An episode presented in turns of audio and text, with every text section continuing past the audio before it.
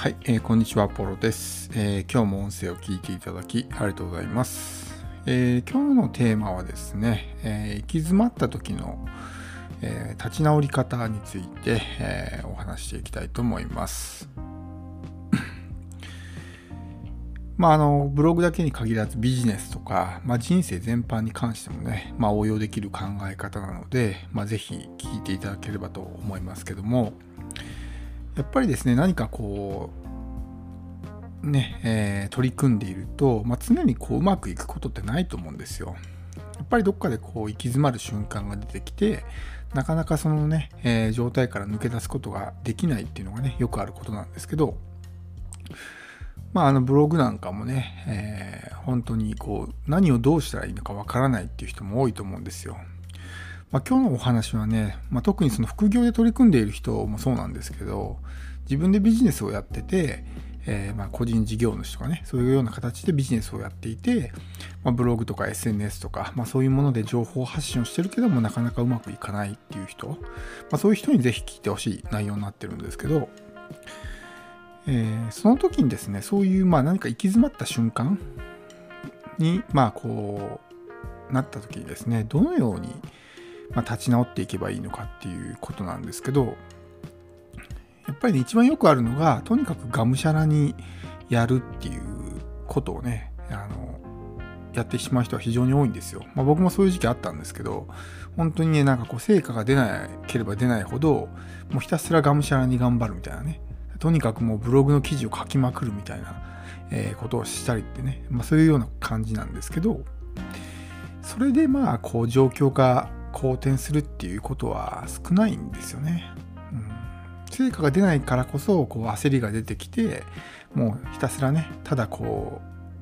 うがむしゃらに頑張るっていうような行動を選んでしまいがちなんですけどこれをするとですねどんどんこうドツボにはまっていくというかさらにねもうもっとこう成果が出ずに苦しくなってしまうっていうことになるのでこういう時はどうすればいいかっていう話なんですけどまあ、とにかくですね一旦こう冷静に、まあ、あの自分の状況を見るっていうことがやっぱ大事なんですよね。うん、やっぱり自分が今どういう状態なのかがわからないと何をどうすればいいのかってこともわからないですよね。闇雲に頑張ってもそれが正しいね、えー、まあ、その改善方法かどうかっていうのはわからないじゃないですか。そのブログの記事を書きまくってもそこが原因じゃない可能性の方が高いんですよね。アクセスが集まらないとかっていうのは基本的にその別にねブログを書くなんでしょうその記事数が少ないとかそういうことじゃないですよねそもそもそんな需要のないトピックについて書いてるとかあるいはそのね、え、検索エンジンからアクセスがないような、えー、まあその SEO 対策しかしてないとか、まあ、他もろもろいっぱいありますけどそういうことだったりするわけですよでもやっぱりこうもう視野が狭くなってしまうともうとにかくね、もう何をすればいいのかもわからないから、ただひたすらね、えー、こう、闇雲に頑張ってしまうっていうことをね、やってしまうんですけど、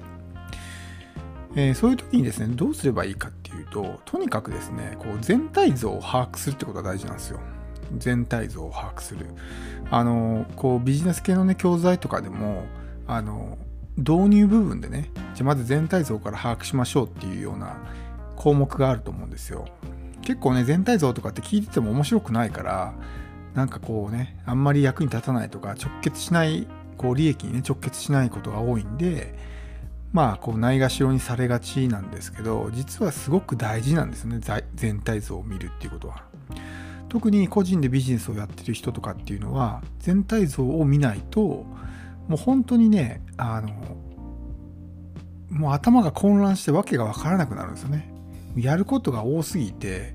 えー、何をどうすればいいのかもわからないし自分が今ねやってることも正しいのかもわからないしどこが問題なのかもわからないんですよ全体像を把握しないと。例えば、えー、インターネット上で情報発信をしていて、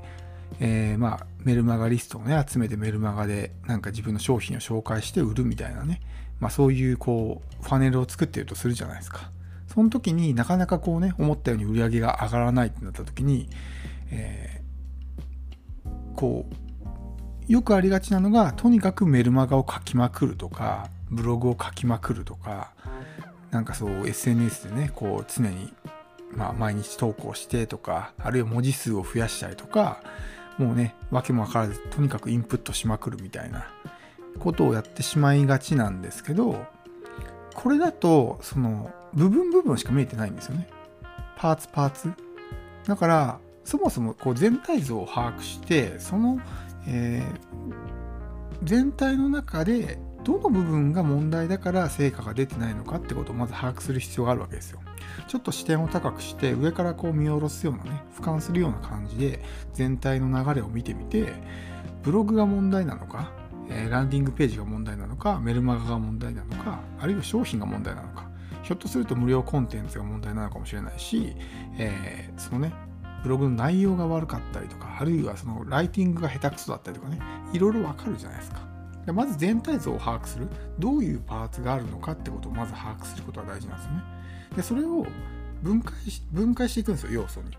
ブログならブログ SNS なら SNS とかねランディングページとかね無料コンテンツとか無料プレゼントですね。あとメルマガのそのまあ、動線とかあるいはメルマガの書いている文章1つ目2つ目3つ目4つ目とかねステップメールとかあるじゃないですか。あるいは商品そのものが悪い可能性もありますよね。そういう形でその全体像を把握して、え今自分がやっているビジネスはどういう、まパーツで出来上がっているのかってことを考える必要があるわけですよ。ひょっとしたらそのポジショニングがね間違ってるとかってこともあるわけですよね。そうしないと何が悪いのか分かってないと例えば自分のポジショニングがちょっと曖昧だからなかなか集客につながらないのになんかやたらねこうブログを書いてもその役立つ知識を提供すれば集客できるんだみたいな風になってしまうわけですよ。でもそれをやってしまうとそもそもそこじゃないわけじゃないですか。そのボトルネックになってる部分は。ポジショニングがちょっと曖昧だから集客がうまくいかないのに、えー、自分の中ではこうねブログのこととかそういうパーツしか見えてないから、えー、ブログの記事をねもっとこうなんだろう内容を充実させようとかそういう風になってしまったりとかあるいはそのこうメルマガのね、えー、配信数を増やすとか週3回の週5に増やすとかねあるいはちょっと文字数を増やしてみてとか、うん、そういうふうに考えてしまうんですよね。その視点が低くてパーツごとにしか見てないとそういうふうな、えー、ことをやってしまうんですけどもっとこう高い視点で見るとあ自分はこの全体の中でこの部分がちょっといまいちだからうまくいってなかったんだってのは分かると思うんですよ。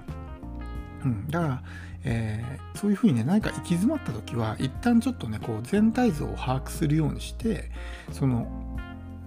全体を構成しているパーツのどの部分が悪いのかっていうのをね分解して見ていくのが一番いいんですよね。副業でブログをやる場合も、えー、例えば商品をねアフィリエイトしてるけども売れないってなった時に、えー、売れないんだったらなんかこうね、えーコピーライティング学ぼうみたいな風にこう安直に考えがちなんですけどそもそもコピーライティングの問題じゃない、えー、可能性もあるんですよね。そもそも選んだ商品が悪いとかあるいはその見込み客にね自分のターゲットとしている人たちを見込み客としてこうリーチできてないとか、えー、そういうこともあるわけですよね。うん、あるいはその SEO 対策がちょっとうまくいってないとかあるいはその自分の読者との属性とブログが全然合ってないとかね。そういうこともあるわけですよね。だけどそれがこう全体から俯瞰してみることができないとなんか訳も分からずとにかくね思いついたことを片っ端からやってしまうんですよ。でそれでこう、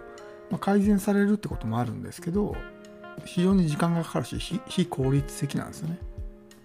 うん、全体から見下ろせばあこの部分が問題だなって分かるんですよ。だからそれをねこうじゃあそこだけ直していこうっていうふうになるじゃないですか。なのでこううまくいかない時っていうのはあの一旦ねちょっと全体像を把握するっていうねいろんなものが構成してて、えー、そのどの部分が問題なのかっていうことを一旦見る必要があるんですよ、うん、本当にこうねがむしゃらに頑張るっていうのが一番こう、うんまあ、やってはいけないというかあのうまくいかなくなるどんどんこうね、えー、頑張ってるような成果が出なくなるっていう、まあ、負のスパイラルに、えー、陥ってしまうので、えー、本当に気をつけないと、うん、すごく時間と労力がね無駄になってしまうので、えー、そういうふうにねとにかく何か行き詰まった時は一旦こうちょっと視点を高くして全体像を把握するっていうことを、えやってみてください。はい、えー、ではですね、今日の音声は以上です。最後まで聞いていただきありがとうございました。